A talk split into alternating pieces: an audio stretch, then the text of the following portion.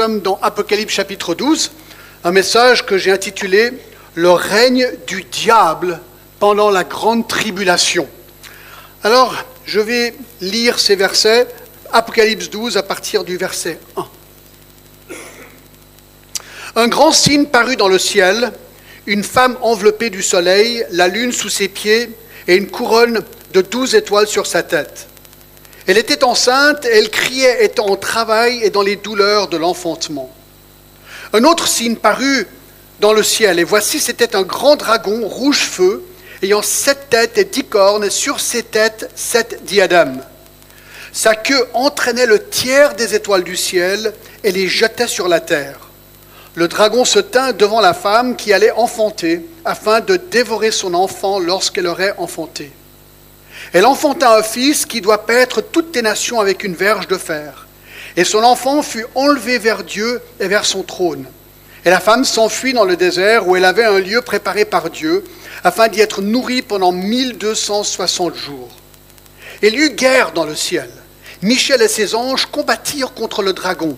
Et le dragon et ses anges combattirent, mais ils ne furent pas les plus forts, et leur place ne fut plus trouvée dans le ciel.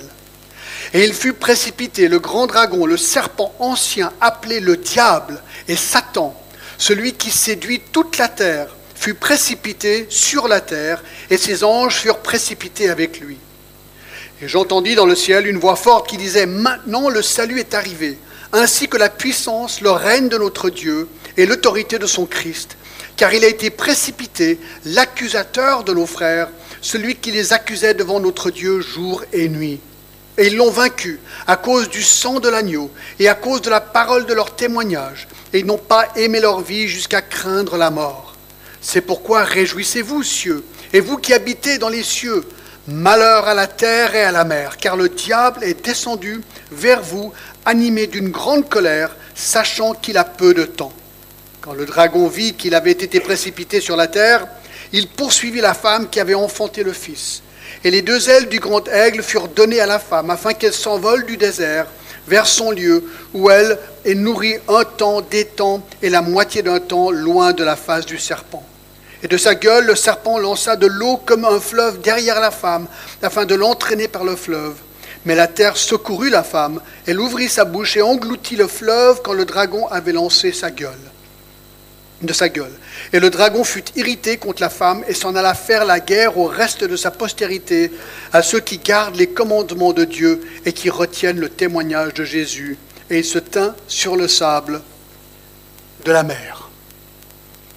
Eh bien, que le Seigneur euh, nous aide en parcourant ce chapitre vraiment, vraiment intéressant. Alors, c'est vrai que Apocalypse 12 et 13 sont particulièrement intéressants car ils décrivent d'une manière hyper détaillée le règne et les tactiques du diable, non seulement pendant la grande tribulation, où son activité sera particulièrement intense, mais décrit son activité en général. Nous avons déjà beaucoup parlé de Satan et de ses démons, car ils apparaissent souvent dans le livre de l'Apocalypse, mais aujourd'hui et la prochaine fois, et peut-être encore une fois après ça, nous allons encore en parler. Mais n'ayons pas peur, il faut connaître son ennemi et il faut connaître ses tactiques pour pouvoir s'en protéger. Et Dieu, s'il a jugé bon de nous donner beaucoup de taille sur cet être maléfique, eh bien, c'est pour que nous puissions le connaître, disons le connaître, le comprendre, et que nous puissions être vigilants à son encontre. Car il nous a dit dans 1 Pierre 5, 8 qu'il veut tout simplement nous dévorer. Donc, mieux vaut savoir de qui il s'agit. Alors, un mot sur le contexte. L'apôtre Jean est en prison sur l'île de Patmos en Grèce en 95 après Jésus-Christ où il reçoit une vision du Seigneur concernant la fin des temps. Et cette vision, c'est le livre de l'Apocalypse. Cette vision annonce un temps de jugement pour le monde et nous annonce qu'il est arrivé une période future, par contre, à nous, qui s'appelle la période de la grande tribulation. Jésus, Jésus nous dit, que le monde n'a jamais connu et ne connaîtra jamais une période aussi terrible que celle-ci. Selon Daniel 9, cette période durera sept ans où Dieu va juger le monde de manière terrible. Et ces jugements dévastateurs de Dieu sont présentés en forme de sept sceaux, sept trompettes et sept coupes. Les ravages planétaires vont être terrible, avec déjà, à ce stade dans l'Apocalypse, en arrivant déjà au chapitre 12, ce que nous avons déjà regardé, examiné les dernières fois, nous montre que déjà la moitié de l'humanité est morte. La moitié. Donc si on frôle les 8 milliards aujourd'hui, ça veut dire qu'à ce, moment-là, dans, dans l'histoire d'Apocalypse, il y a déjà 4 milliards de morts. Et ça, on a déjà regardé dans le passé. Et nous avons vu la dernière fois au chapitre 11 que Dieu suscite deux hommes uniques, appelés des témoins, pour annoncer la bonne nouvelle de l'évangile pendant cette période de jugement terrible, en plus des 144 000 juifs qu'on a déjà vus dans les, chapitres précédents. Mais ces deux témoins sont eux aussi finalement tués par l'Antichrist, ils sont repris au ciel par Dieu, et ça, ça nous amène au chapitre 12, nos textes de ce matin. Donc il faut comprendre que le texte de ce matin, et le but de ce texte, est de comprendre les raisons fondamentales pour tous ces jugements. Pourquoi est-ce que Dieu juge de manière si terrible la terre? Eh bien, la réponse, c'est le diable, c'est Satan, que la Bible appelle, le Dieu de ce siècle, car c'est lui qui influence les hommes contre Dieu et contre son Fils Jésus-Christ, qui justement déclenche les jugements de Dieu. De ce fait, les chapitres 12 et 13 de l'Apocalypse dressent un portrait extrêmement détaillé de Satan et de ses activités pour que nous puissions le comprendre. Alors on va voir Satan sur trois angles. Premièrement, nous allons voir le portrait maléfique du diable. Deuxièmement, nous allons voir les ennemis historiques du diable. Et troisièmement, nous allons voir les amis diabolique du diable. C'est un peu redondant, ça se dit redondant, mais c'est pas grave, d'accord. Alors voyons le premier point. Le portrait maléfique du diable. Et là, il faut commencer au verset 3. Au verset 3, un autre ange parut dans le ciel, et voici c'était un grand dragon rouge feu, ayant sept têtes et dix cornes, et sur ses têtes sept diadèmes. Alors la première question, quand vous examinez un texte comme ça, vous voyez le mot dragon et vous dites, attends, stop, stop, que veut dire dragon? Je ne savais pas si les dragons existaient encore. Il n'y a rien de plus simple. Il faut aller au verset 9, contexte. Et il fut précipité le grand dragon, virgule, maintenant il va définir ce qu'est le dragon, le serpent ancien, virgule, appelé le diable, et Satan, celui qui séduit toute la terre. Voilà qui est le dragon. Voilà qui est le dragon. Le diable est Satan. Et le mot dragon est une manière simplement de le décrire. Et donc, euh, ce chapitre va nous le décrire. Alors, c'est un grand dragon. Alors, bien sûr, Satan n'est pas un vrai dragon. De la même manière qu'on va voir dans quelques instants qu'Israël, au verset 1 et 2, n'est pas une vraie femme. Non, euh, ce sont des symboles. Le mot pour dragon est aussi parfois traduit comme monstre parfois comme monstre des mers et même parfois comme serpent. L'idée est qu'un dragon est un animal terrible, féroce, cruel, et nous savons parce qu'il va attaquer dans ce chapitre la femme et son fils. On y reviendra. Notez qu'il s'appelle aussi au verset 9 le serpent ancien, clairement une référence à Genèse 3, lorsque Satan a pris la forme d'un serpent et a tenté Adam et Ève à désobéir à Dieu. Sa couleur est intéressante, rouge, couleur feu,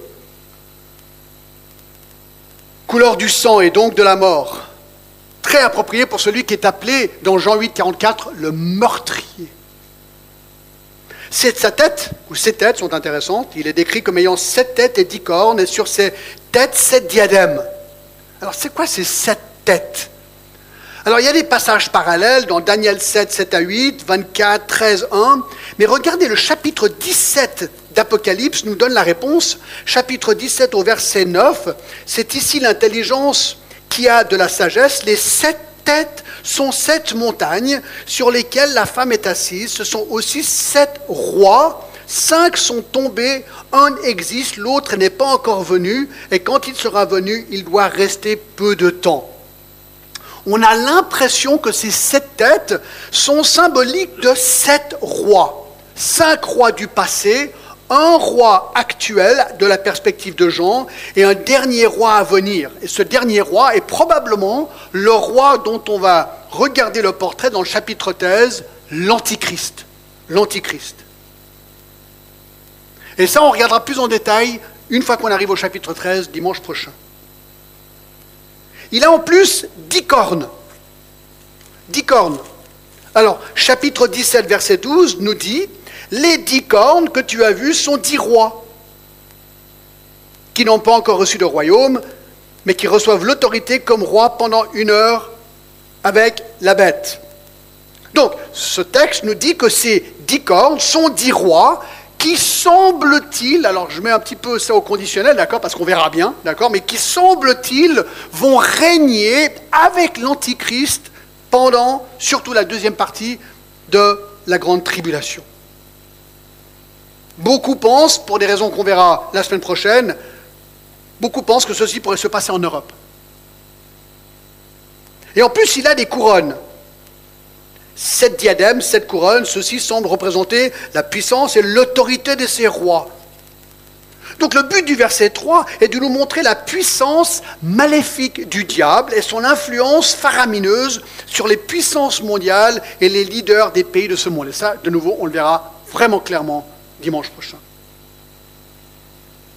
Alors quelle est son influence? Verset 4. Sa queue entraînait le tiers des étoiles du ciel et les jetait sur la terre.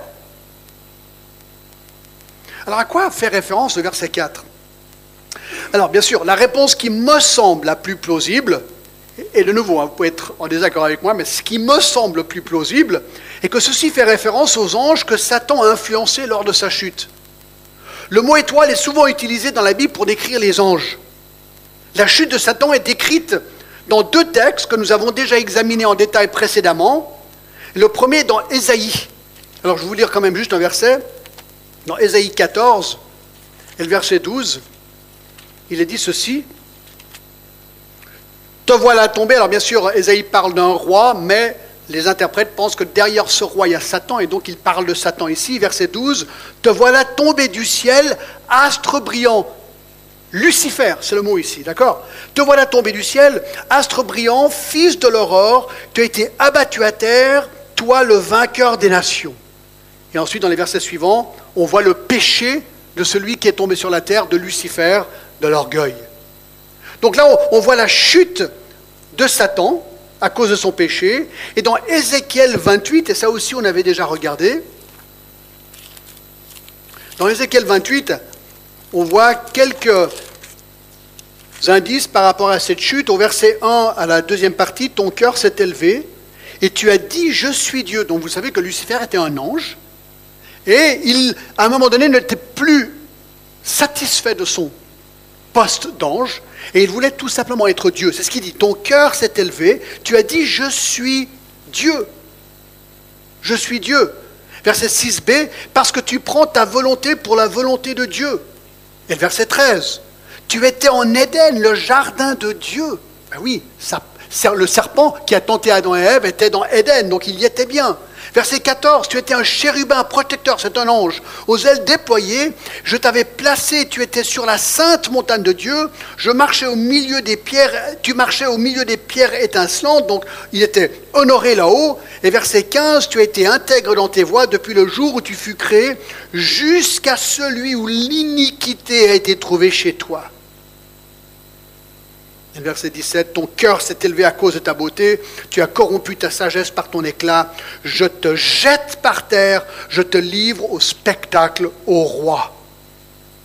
C'est intéressant hein, qu'il y a plusieurs pères de l'Église qui pensaient vraiment que ces textes que je viens de lire se référaient clairement à Satan, dont Origène, Jérôme, Augustin, Cyril de Jérusalem et Tertullien. Tout le monde n'est pas d'accord que ceci soit une référence à Satan, mais beaucoup le sont. Tout ceci pour dire que Satan est un ange qui aurait péché contre Dieu et que Dieu a maudit en l'envoyant sur terre où aujourd'hui il fait des ravages. C'est intéressant que dans Luc 10, 18, Jésus dit avoir vu cet instant où Satan a été jeté du ciel. Luc 10, 18, Jésus leur dit, je voyais Satan tomber du ciel comme un éclair. C'est intéressant. Alors, de retour au verset 4 d'Apocalypse 12, on apprend sa queue entraînait le tiers des étoiles. Donc, Lucifer pêche, Dieu le chasse du ciel, il tombe sur terre, et là, avec lui, il entraîne le tiers des étoiles ou des anges du ciel et les jetait sur la terre. Alors je me suis posé la question, mais ça fait combien un tiers des anges? Un tiers des anges. Déjà, il faut savoir combien d'anges il y a.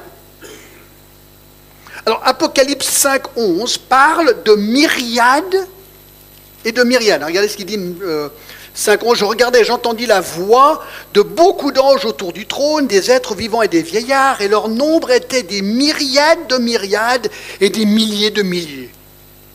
Alors combien ça fait? Écoutez, si vous allez sur euh, Wikipédia, vous allez voir qu'une myriade égale 10 000. 10 000. Une myriade fois une myriade, ça fait donc 10 000 fois 10 000, 200 millions. Ça, c'est pour une myriade. Mais ici, nous avons des myriades de myriades et des milliers de milliers d'anges. Donc, il y a au minimum plusieurs fois 200 millions d'anges.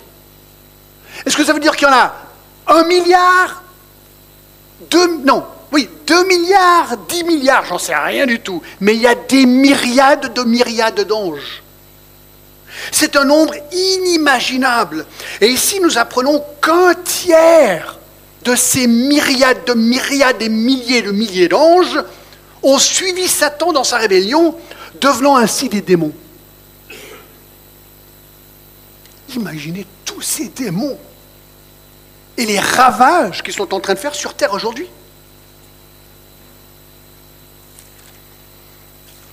Ça, on a déjà vu dans le chapitre 9, par exemple, où là, a un, moment donné, il y, a, il y a 200 millions de démons qui sont lâchés sur la terre pour faire des dégâts et pour faire souffrir les hommes pendant la grande tribulation.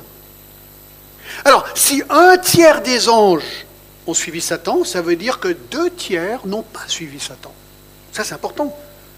Et qu'est-ce qu'ils font alors ces deux tiers d'anges qui n'ont pas suivi Satan On l'avait déjà vu, mais je le redis parce que c'est intéressant. Dans Hébreu 1.14, parlant des anges, ne sont-ils pas tous des esprits au service de Dieu, envoyés pour exercer un ministère en faveur de ceux qui doivent hériter du salut? Nous Dieu déploie des anges pour nous, pour nous aider. C'est un ministère de Dieu envers nous. Mais c'est encore plus dingue si vous allez dans Matthieu 18 il y a un petit verset absolument fou dans Matthieu 18 qui dit ceci. Matthieu 18, 10, parlant de petits enfants, il dit, au verset 10, Gardez-vous de mépriser un seul de ces petits enfants, contexte, car je vous le dis que leurs anges dans les cieux voient continuellement la face de mon Père qui est dans les cieux. Apparemment, Dieu a même un ange destiné à chaque enfant. Moi, j'ai souvent dit, hein, quand des fois j'ai l'impression que je frôle la mort par un truc qui se passe, et tout d'un coup je me dis Waouh, j'aurais dû mourir, mais je ne suis pas mort. Ou bien, vous savez, si vous avez des enfants, ça c'est tous les jours. Hein. Ouais, non, mais voir, l'enfant il aurait dû mourir là, mais il n'est pas mort. Pourquoi il n'est pas mort? Là, Je me suis toujours dit Voilà, là, il y a un ange, quoi. Il y a un ange. Il y a un ange qui, qui, qui fait quelque chose. C'est incroyable, des fois. Ben, c'est ce que le texte nous dit ici. Alors regardez maintenant au verset 9 de nouveau. Il fut précipité, le grand dragon, le serpent ancien, appelé diable et Satan, celui qui séduit toute la terre. Il fut précipité sur la terre et ses anges furent précipités avec lui. Parlons un petit peu plus de Satan. Je pense qu'il faudrait un petit peu plus d'informations pour qu'on comprenne cet être, d'accord? Je ne sais pas si vous savez, mais Satan est mentionné dans sept livres de l'Ancien Testament et dans 19 livres du Nouveau Testament. Les démons sont mentionnés 108 fois dans l'Ancien Testament et 165 fois dans le Nouveau Testament. Jésus croyait en démons, il a été tenté par Satan, il croyait en Satan. Pierre aussi dans Pierre 5.8, puisqu'il nous dit que Satan veut nous dévorer. Alors qu'est-ce qu'on apprend sur Satan? Premièrement, les noms de Satan.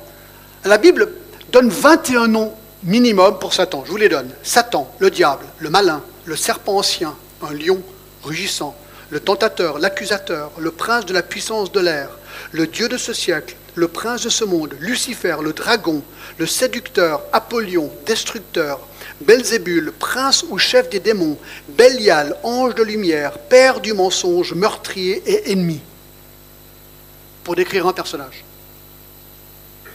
Quel est son caractère? Ah bon, ça c'est simple. Jean 8, 44. Si vous vous rappelez d'un verset aujourd'hui, sur Satan, c'est celui-là qu'il faut, d'accord? Jean 8, 44, Jésus est en train de parler aux pharisiens qui veulent sa mort, donc la mort de Jésus, et il y a une grosse euh, argumentation qui se met en place. Jésus dit ceci, verset 44, il parle aux pharisiens et leur dit, Vous avez pour père le diable. J'aurais pas voulu être un pharisien un jour-là, d'accord? Vous avez pour père le diable et vous voulez accomplir les désirs de votre père. Il a été meurtrier dès le commencement. Il ne se tient pas dans la vérité, mais parce qu'il n'est pas dans la parce qu'il n'y a pas de vérité en lui. Lorsqu'il profère le mensonge, il parle de son propre fond et il est menteur et le père du mensonge. Donc on apprend qu'il est meurtrier et on apprend qu'il est menteur. Et le premier mensonge, vous vous rappelez ce que c'est? Le premier mensonge qu'il a, qu'il a voulu lui faire gober, nous, en tant que, que, chrétiens, ben c'est dans Genèse 3.1. Le serpent était plus rusé que de tous les animaux des champs que l'Éternel Dieu avait fait, et il dit à la femme, donc Ève, Dieu a-t-il réellement dit, vous ne mangerez pas de tous les arbres du jardin? Puis ensuite, elle le cite, elle cite Dieu, elle dit oui, mais Dieu a dit que si on mange de l'arbre du jardin, on va mourir. À quoi il répond, verset 4 Alors le serpent dit à la femme Vous ne mourrez point. Total mensonge. C'est un menteur. Et tout ce qu'il veut faire, c'est de nous faire gober des mensonges. Et il est bon et il réussit.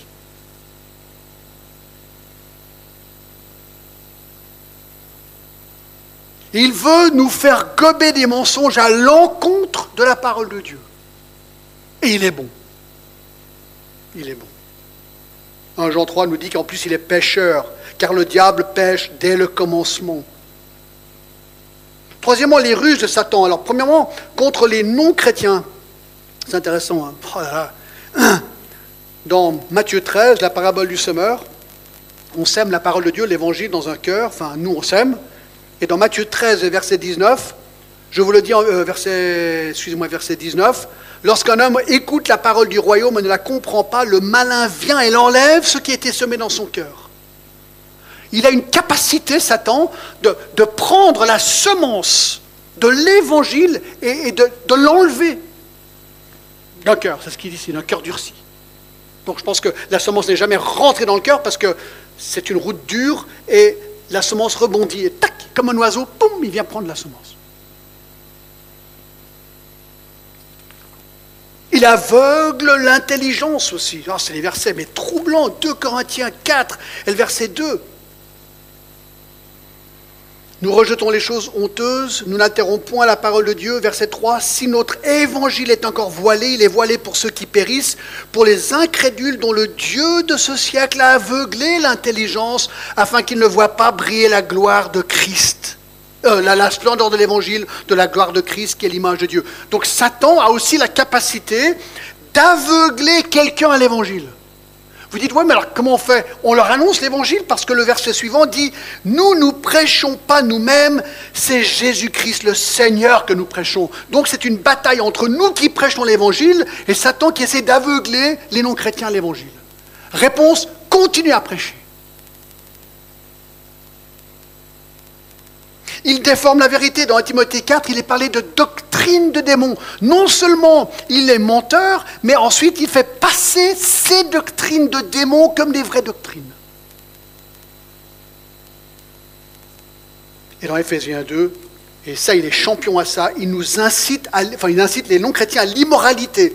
Dans Ephésiens 2, vous qui étiez morts par vos offenses et vos péchés, verset 1, verset 2, dans lequel vous marchiez autrefois selon le train de ce monde, selon le prince de la puissance de l'air et de l'esprit qui agit maintenant dans les fils de la rébellion, nous tous aussi, nous étions de leur nombre, et nous vivions autrefois selon les convoitises de notre chair, accomplissant la volonté de la chair et de nos pensées, et nous étions par nature des enfants de colère comme les autres. Ben voilà, il nous incite à suivre les désirs de notre chair. Hein, ce qu'il fait. Il incite à l'immoralité. Et on devient esclave à cette immoralité. Il y a une solution, oui, verset 4. Mais Dieu, qui est riche en miséricorde, à cause du grand amour dont il nous a aimés, nous qui étions morts par nos offenses, nous a rendus vivants avec Christ. Oui, Christ est la solution à tout ça. Donc, Les ruses de Satan contre les non-chrétiens, il les empêche de croire, il aveugle leur intelligence, il déforme la vérité il incite à l'immoralité. Qu'en est-il de ces ruses contre les chrétiens? Premièrement, il nous déclare la guerre. Éphésiens 6, vous vous rappelez? Revêtez-vous de toutes les armes de Dieu afin de pouvoir tenir ferme contre les ruses du diable. Car nous n'avons pas à lutter contre la chair et le sang, mais contre les dominations, etc. Là, il nous déclare la guerre. Il est en guerre contre toi si tu es chrétien. Il te haït comme il a haï Jésus. Il plante le doute. Il plante le doute. Comme Adam et Ève. Ah, ah bon? Vraiment? Est-ce que Satan est-ce que Dieu a vraiment dit ça? Vraiment? Ah bon? Vous savez, les champions. Hein. Ces doctrines de démons, c'est presque la vérité souvent. C'est juste assez de vérité pour te faire croire que. Est-ce que Dieu a vraiment dit ça? Doute. Ah, il est bon. Ah, il est bon. Il incite la persécution, ça on l'a vu dans Apocalypse 2.10. Ne crains pas de ce que tu vas souffrir. Voici le diable jettera quelques-uns d'entre vous en prison. Ah oui. La persécution, il est fort. Il veut se débarrasser des chrétiens. Il n'aime pas ça. Ah ben, vous avez vu dans notre chapitre d'aujourd'hui le verset 10. Regardez ce qu'il est bon à faire aussi. De nous accuser. J'entendis dans le ciel une voix forte qui disait Maintenant le salut est arrivé, ainsi que la puissance, le règne de notre Dieu et l'autorité de son Christ, car il a été précipité l'accusateur de nos frères, celui qui les accusait devant notre Dieu jour et nuit. Savez ce qu'il est bon à faire? De t'accuser, dire Mais t'es un nul, toi, tu te dis chrétien. Tu te dis être pardonné par Jésus-Christ. Regarde ta vie. C'est du n'importe quoi. Et tu commences à douter de ton salut. Tu dis, est-ce que je suis vraiment sauvé ou pas? Ah là, il accuse et il accuse et il accuse. Ah, il est bon à ça. C'est pour ça qu'on doit toujours revenir à la parole de Dieu pour dire, mais qu'est-ce qui est vrai? Est-ce que été lavé par le sang de Jésus-Christ? Oui ou non? Oui. Est-ce qu'on peut chuter en tant que chrétien? Oui. Est-ce que ça veut dire que j'ai perdu mon salut? Non. Tu ne peux pas perdre ce qui t'a été donné, ce qui est déjà éternel, Jean 3,16.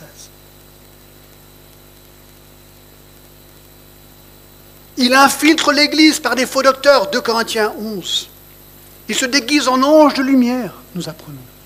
C'est pour ça qu'il faut veiller. Et il nous tente au péché, au mensonge. Vous vous rappelez Ananias et Saphira Tenter à mentir, plein dans le culte. Ah, c'était grave pour eux, ils ont, été, ils ont été tués sur le champ dans l'église. Eux Parce qu'ils ont menti. Ça, ça va être un jour euh, assez difficile pour l'église, je me dis. À Jérusalem, ils disaient écoute, fais gaffe, dans cette église-là, il y a les gens qui meurent. D'accord Fais très attention, peut-être tu ne devrais pas y aller. D'accord Ah ouais Ça, c'est de la discipline radicale. À cause d'un mensonge, tenté par Satan. Intéressant, une autre tentation, ça c'est un petit verset vraiment intéressant, la débauche sexuelle. Pas que pour les non-chrétiens, mais pour les chrétiens aussi, c'est une tentation. Enfin, c'est une, il, nous, il, nous, tente à cela. En Corinthiens 7.5, c'est très intéressant. Il est en train de parler du mariage ici, et des relations sexuelles dans un mariage.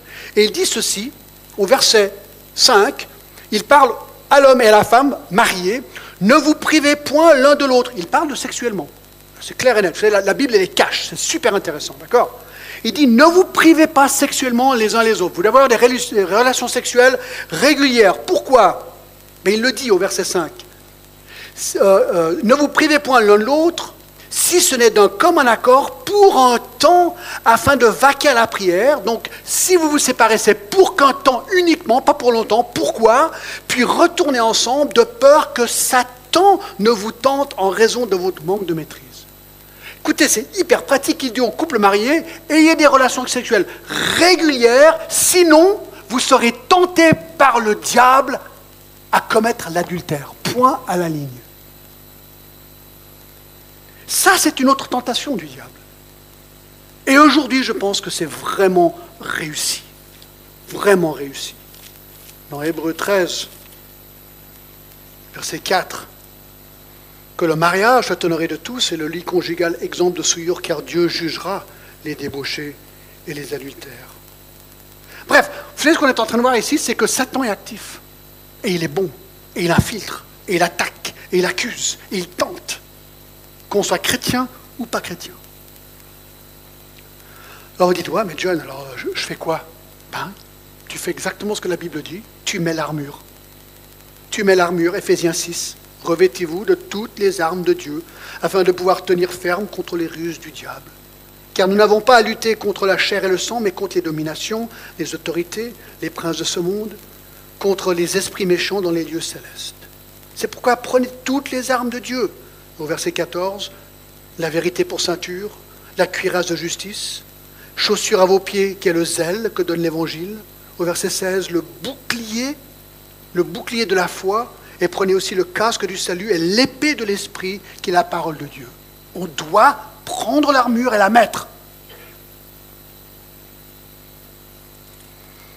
Et nous rappeler, ouf, le sort final de Satan. Apocalypse 20 et le verset 10. Ça, c'est un beau verset. Et le diable, Apocalypse 20, 10, qui les séduisait, fut jeté dans l'étang de feu et de soufre, où sont la bête et le faux prophète, donc l'Antichrist? Ils seront tourmentés jour et nuit au siècle des siècles. Amen. Donc, un jour viendra où Satan se sera terminé.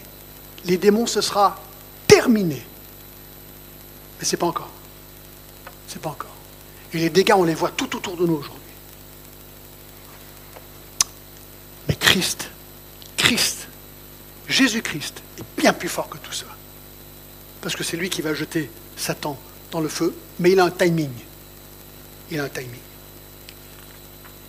Donc ça, c'était la petite parenthèse sur le diable. D'accord? Le portrait maléfique. Passons au deuxième point. Les ennemis historiques du diable. Alors on a déjà un petit peu regardé dans notre parcours ce matin, mais regardez encore au euh, chapitre 12. Alors il y a cinq ennemis qui sont listés ici. Premièrement, la femme. Au verset 1 et 2, un grand signe parut dans le ciel, une femme enveloppée du soleil, la lune sous ses pieds, une couronne de douze étoiles sur sa tête. Elle était enceinte, elle criait, étant en travail et dans les douleurs de l'enfantement. Donc il y a un signe, quelque chose qui reflète une réalité. Il y a cette femme qui est décrite ici dans ce passage. Alors la question c'est qui est cette femme? Alors il y a, beaucoup d'options. Hein. Vous pouvez lire tous les commentateurs, il y en a beaucoup, beaucoup, beaucoup. Mais je dirais qu'il y en a trois prépondérantes, trois possibilités de l'identité de cette femme. Ou bien elle est Marie, donc la maman de Jésus, ou bien la femme c'est l'Église, ou bien la femme c'est Israël. C'est les trois possibilités les plus courantes. Alors, l'idée que ce soit Marie, ben Marie est assez populaire parmi les catholiques, surtout puisque Marie est la maman de Jésus. Le problème est que dans la Bible, Marie est toujours décrite comme une femme simple, paysanne, non pas comme une femme enveloppée du soleil et de la lune sous ses pieds, portant une couronne de douze étoiles sur la tête. Donc on n'a pas l'impression que c'est Marie, la maman de Jésus ici. Certains disent que c'est l'Église. Donc les chrétiens. Le problème le plus grand avec cette thèse, c'est que dans le texte, la femme donne naissance à l'enfant. Or, le fait est que ce n'est pas l'Église qui donne naissance à Christ, mais c'est Christ qui donne naissance à l'Église. Mount, son commentateur, réplique en disant qu'en fait la femme représente la communauté messianique Israël idéale donc, avance-t-il, le Messie est né d'un Israël fidèle et que ceci ne devrait en aucun cas troubler le fait que la femme devient plus tard l'Église. Alors c'est intéressant que même lui admet que la femme est bien Israël avant. Et donc ça c'est la troisième option. Cette femme représente Israël, qui me semble plus plausible personnellement. En effet, c'est au travers d'Israël que Jésus est venu dans le monde. Et pour les nombreux lecteurs juifs à qui écrivait Jean, la description de la femme au verset 1 serait un rappel immédiat du rêve de Joseph. Joseph, vous rappelez, a un rêve dans Genèse 37. Dans son deuxième rêve, il voit le soleil, la lune et les onze étoiles se prosterner devant lui. Alors nous, on connaît la fin de l'histoire et on sait que cela représentait son père, sa mère et ses douze frères. Et puisque j'en fais beaucoup référence à l'Ancien Testament dans l'Apocalypse, beaucoup commentateurs concluent que les douze étoiles de l'Apocalypse sont une référence aux douze tribus d'Israël. La femme donc représenterait Israël. Et au verset 2, elle est enceinte. Elle criait, était en travail dans les douleurs de l'enfantement. Donc, parlant de Jésus. Jésus, a donné, euh, excusez-moi, Israël a donné Jésus. Alors comme je dis, vous pouvez avoir une conclusion différente, ça, ça pas de problème, d'accord, mais c'est celle qui me semble à moi la plus plausible. Et surtout du fait que je pense personnellement que l'Église n'a pas remplacé Israël dans le Nouveau Testament, et je pense que les Juifs, la race juive, existent en parallèle avec l'Église, et cela jusqu'au retour du Seigneur. Alors, c'est intéressant. Il ne faut pas aller loin dans l'histoire d'Israël pour voir comment Israël et les Juifs ont été persécutés tout au long de l'histoire. Le livre d'Esther décrit le génocide juif voulu par Amon, qui est finalement stoppé dans sa folie par Mardoché, la reine Esther. Que dire plus récemment avec Hitler, qui a massacré 6 millions de juifs? Oui, il y a toujours eu une attaque satanique sur le peuple juif. Toujours. Mais la question est pourquoi? Pourquoi? Pourquoi est-ce que Israël a toujours été euh, un problème pour Satan? Eh bien, à cause de celui qui est issu d'Israël. Et celui-ci, Jésus, tient le sort du diable entre ses mains. Donc, le premier ennemi historique de Jésus, c'est Israël, mais le deuxième, c'est le Fils, c'est Jésus. Regardez verset 4. Sa queue entraînait un tiers des étoiles du ciel. Le dragon se tint devant la femme qui allait enfanter afin de dévorer son enfant lorsqu'elle aurait enfanté. Elle enfanta un fils qui doit paître toutes les nations avec une verge de fer, et son enfant fut enlevé vers Dieu et vers son trône.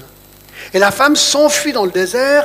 Elle avait un lieu préparé par Dieu afin d'y être nourrie pendant 1260 jours. On a déjà vu que le dragon, c'est Satan. Et lui, n'a qu'une envie, c'est de dévorer l'enfant né de la femme.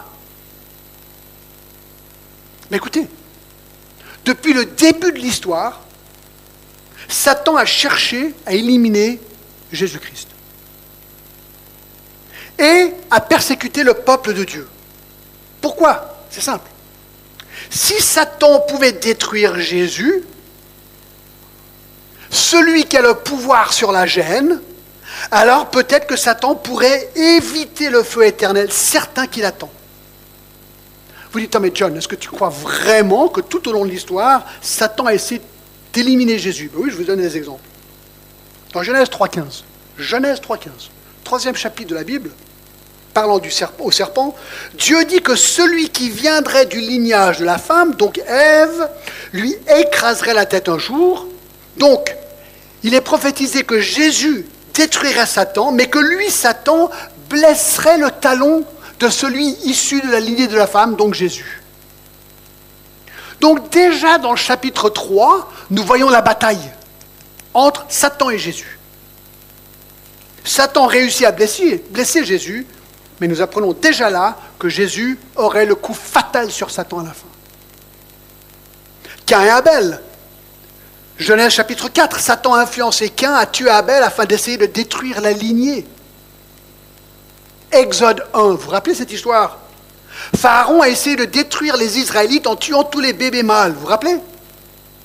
Pourquoi? Parce que Satan Pharaon fut l'instrument de Satan pour essayer de détruire le peuple de Dieu, de qui viendrait le Messie. Si tu détruis le peuple de Dieu dans l'Ancien Testament, au revoir Jésus. Mais il a échoué. David. c'est grave, rappelez Saül, le roi Saül? Il savait que David allait être le futur roi, donc il a pris sa lance à quelques reprises, vous vous rappelez, il a essayé de tuer David. S'il avait réussi, on était cuit. Parce que Matthieu 1, 6 nous donne le nom de David dans la généalogie de Jésus. Jésus était le fils de David. Si David était tué, c'était terminé. Pas de Jésus. Il est protégé. Esther, Amon, a essayé un génocide contre Israël. Et grâce à Mardoché Esther, il a été stoppé. Hérode, vous vous rappelez quand Jésus est né? Hérode, il a dit, attendez voir, il y a un autre roi par ici, là, à Jérusalem. Moi, j'aime pas la concurrence. Alors, c'est ce qu'il fait. Il envoie ses soldats pour tuer tous les enfants nés de moins de deux ans dans cette ville proche de Bethléem pour massacrer Jésus. Mais un ange, dans Matthieu 2, 13 et 16, apparaît, se révèle à Joseph et à Marie pour leur dire Partez en Égypte. Et la tentation de Jésus dans Matthieu 4. À un moment donné, dans la troisième tentation, Satan vient vers Jésus, il dit, écoute, Jésus, écoute, viens voir sur le temple, là, sur l'angle, et saute. Parce que la Bible dit que si tu sautes, les anges vont te sauver. Il tente Jésus à se suicider. Et il est malin. Jésus répond, écoute Satan, s'il te plaît, hein, on ne tente pas le Seigneur. Dans Matthieu 8, il y a un orage. Il utilise même un orage pour essayer de noyer Jésus. Manque de peau, eh bien, Satan avait oublié que Jésus marche sur l'eau. Et finalement, les Juifs, dans Jean 8 et dans Jean 10, veulent tout simplement tuer Jésus. Ils veulent l'assassiner. Tout au long de l'histoire, mes amis, c'était la vie de Jésus qu'on voulait. Pourquoi? Parce que Jésus tient la clé. C'est lui qui a ouvert le, livre des sept sceaux ici. C'est lui qui a la clé de la fin. C'est lui qui a le pouvoir de sauver les hommes de Satan et c'est lui qui va tuer Satan à la fin dans la gêne. Et là, on voit dans Apocalypse 12 que Satan veut un truc, tuer le fils de la femme. Écoutez que conclure Jean 8, 44, il est meurtrier dès le commencement. Et il est encore meurtrier. Troisième ennemi. On va aller vite, là, regardez. Michel, verset 7, il y a eu la guerre dans le ciel, c'est l'ange. Un drôle de verset, regardez. Il y a eu la guerre dans le ciel. Michel et ses anges combattirent contre le dragon le dragon et ses anges combattirent, mais ils ne furent pas les plus forts, et leur place ne fut plus trouvée dans le ciel. Et il fut précipité, le grand dragon, le serpent ancien, appelé le diable et Satan, celui qui séduit toute la terre. Il fut précipité sur la terre, et ses anges furent précipités avec lui. Alors là, on a un verset intéressant, vous ne trouvez pas? On apprend de l'existence d'une guerre au ciel. Et cette guerre est entre, d'un côté entre Michel et ses anges, et de l'autre côté entre le dragon, donc Satan et ses anges. Et on apprend au verset 8 que c'est Satan qui perd avec ses anges, car ils ne sont pas aussi forts que Michel et ses anges. Et du coup, verset 9, il est précipité sur terre, et on apprend l'identité explicite que c'est bien Satan. Alors c'est intéressant, il y a trois références à Michel, l'archange dans la Bible, un dans Daniel 10, 13, Daniel 600 ans avant Jésus-Christ, un dans Jude 1, 9 et ici dans Apocalypse 12, 7. Qui veut dire, et ça j'ai trouvé toujours intéressant, nous on est en 2019.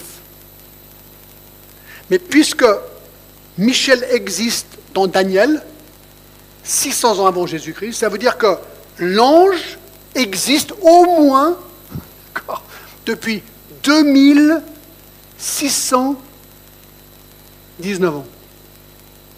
Bien sûr, plus que ça, parce qu'ils ont été créés avant l'existence de la Terre. Mais c'est intéressant de réaliser que les anges sont là depuis très très longtemps, quoi. Donc ça, c'est Michel. Alors, à quel moment est-ce que cet incident arrive? Deux possibilités. Certains pensent que c'est un descriptif de la chute initiale de Satan qu'on a vu tout à l'heure dans Ésaïe 14 et dans Ézéchiel 28. L'autre possibilité qui est partagée par pas mal de commentateurs, c'est que ceci n'est pas un descriptif de la chute initiale de Satan, parce que nulle part dans ce descriptif, Michel apparaît-il. Ah, apparaît-il avant aujourd'hui, avant ici?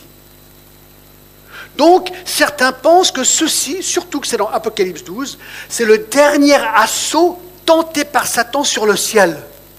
Donc il, essaie une dernière fois de se prendre quelque part à Dieu, en fait. Il sait que la fin approche, c'est ce qu'il dit dans le texte. Verset 12. Malheur à la terre et à la mer, car le diable est descendu vers vous, animé d'une grande colère, sachant qu'il y a peu de temps. Donc là, il est dans une panique générale. il se dit, mince, mince, l'enfer arrive. Je vais essayer une dernière tentative sur le ciel. C'est ce que certains pensent. Donc c'est ce qu'il fait ici. Mais c'est raté. C'est raté parce que Michel est là. Michel et ses anges protègent le ciel et Satan est jeté.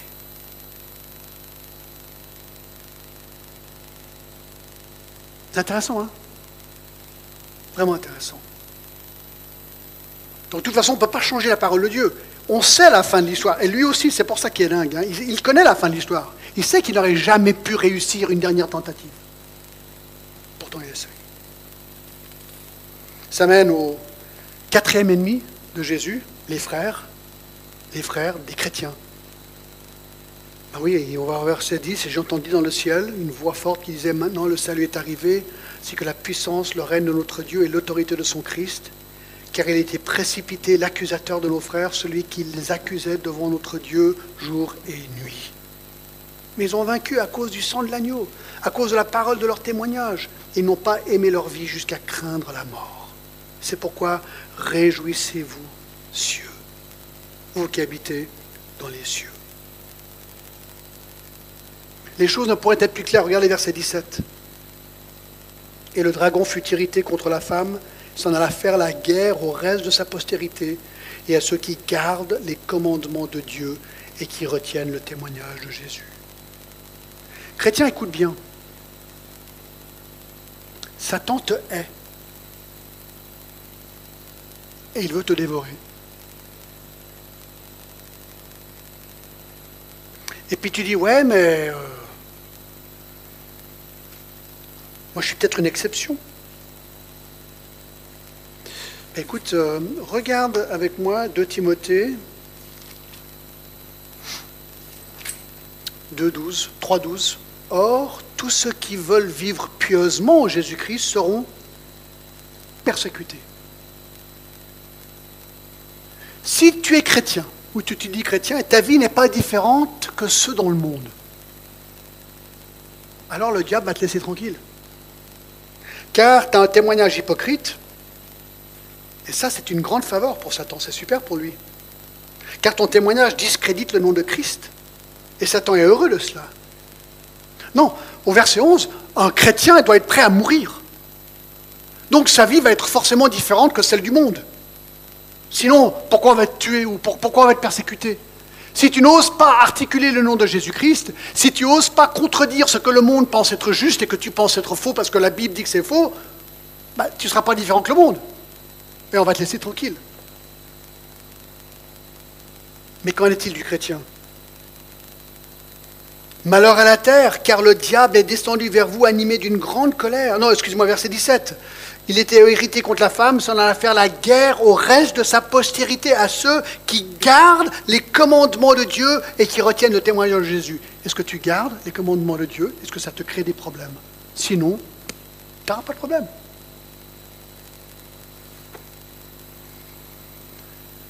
Donc, nous les chrétiens sommes des ennemis de Satan. Et cinq, le monde.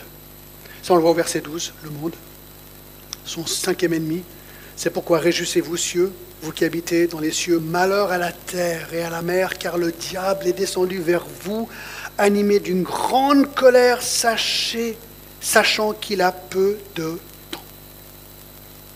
Alors je pense qu'il parle de, de non-chrétiens ici. Tous les jugements qu'on a déjà vus dans l'Apocalypse. Il sait qu'il lui reste peu de temps. Satan est un peu comme un tueur en série ou un terroriste de Daesh. Il est en colère et veut prendre le maximum de personnes avec lui dans sa chute fatale. Et il veut tout faire pour séduire la planète contre Christ. Et il est bon. Il est très bon. Et la meilleure manière, c'est de nous rendre esclaves, surtout les non-chrétiens, à leur passion. Les rendre esclaves à leur péché, pour qu'ils ne puissent pas qui ne voit pas briller la splendeur de l'Évangile. Alors voilà, mes amis, nous avons vu le portrait maléfique du diable. Deuxièmement, nous avons vu les cinq ennemis historiques du diable, la femme, le Fils, l'ange, les frères ou les chrétiens et le monde. Mais ça va encore pire, parce que le troisième point qu'on aimerait voir, c'est les alliés sataniques du diable. Mais pour voir qui sont ces alliés, en fait, je vous l'ai dit, hein, je vais vous lire, c'est l'Antichrist et le faux prophète.